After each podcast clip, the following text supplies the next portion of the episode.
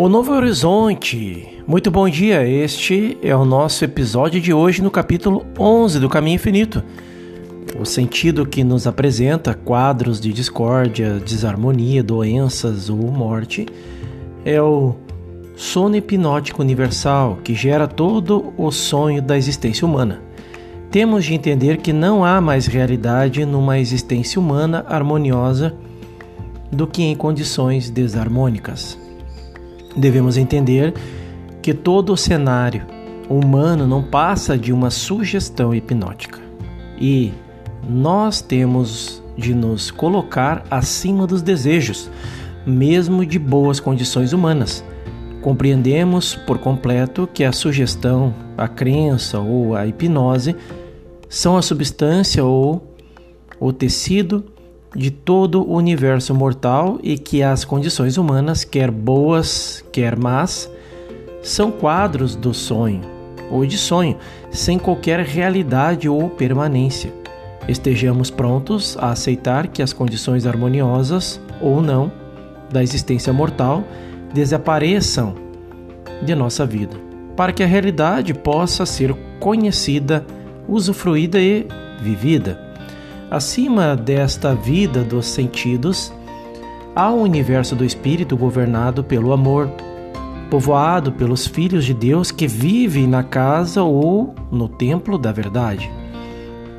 Este mundo é real e permanente, sua substância é eterna e consciência. Nele não se percebe desarmonia nem bens efêmeros e materiais o primeiro lampejo da realidade do reino da alma nos chega com a percepção e o reconhecimento do fato de todas as condições e experiências temporais são produto de auto-hipnose, com a conscientização de que todo o cenário humano, quer seja bem, quer seja o mal, é ilusório. Temos a primeira visão do mundo da criação de Deus e dos filhos de Deus que habitam o reino espiritual. Agora, neste momento de elevação de consciência, conseguimos ver, embora difusamente, a nós mesmos livres das leis mortais, materiais, humanas e legais. Vemo-nos separados e afastados da escravidão dos sentidos e vislumbramos em parte as ilimitadas fronteiras da vida, eterna e infinita consciência. Os grilhões da existência finita começam a cair, os rótulos começam a desaparecer. Nosso pensamento não mais se delonga na felicidade ou na prosperidade humanas, nem resta qualquer preocupação quanto à saúde ou moradia. A maior e mais ampla visão está agora em foco. A liberdade do ser divino torna-se agora visível. A experiência no início é como se observássemos o mundo desaparecer no horizonte e desvanecer diante de nós. Não há apego para com este mundo, não há desejo dele de nos manter provavelmente dividido em grande parte ao fato de tal experiência não ocorre até que tenha sido superado o desejo pelas coisas deste mundo. Há um sentimento de, do tipo: não me toques, eu ainda não subi para o meu Pai.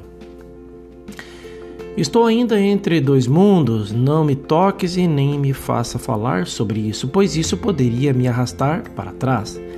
Deixa-me livre para ascensão. Quando então estiver completamente livre da hipnose e das suas miragens, eu contarei muitas coisas que os olhos nunca viram e os ouvidos nunca ouviram.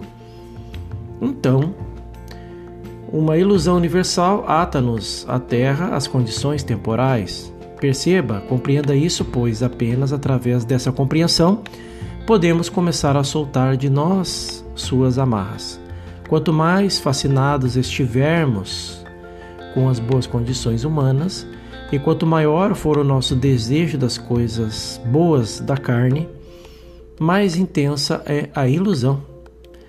À medida que o nosso pensamento se localiza em Deus, nas coisas do Espírito, maior é a liberdade que obtemos das limitações.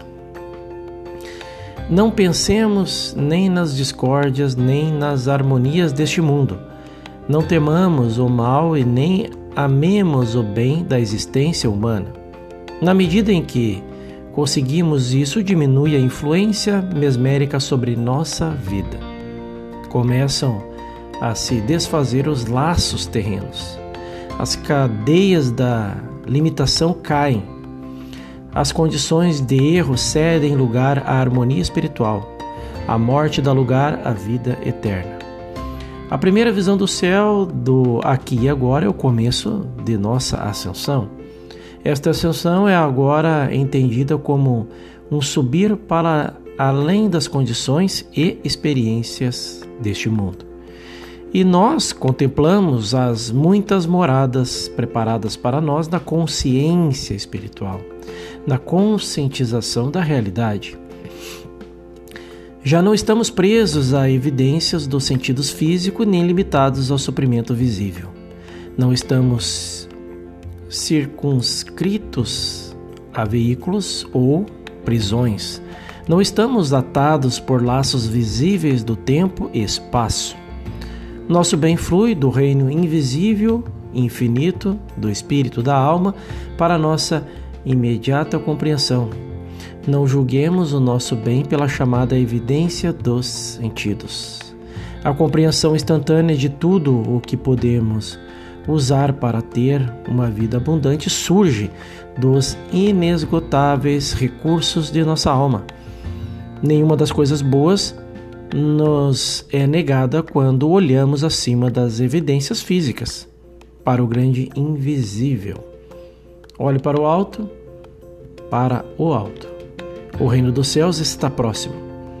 Eu destruo em ti o sentido da limitação com uma evidência de minha presença e de minha influência sobre tua vida.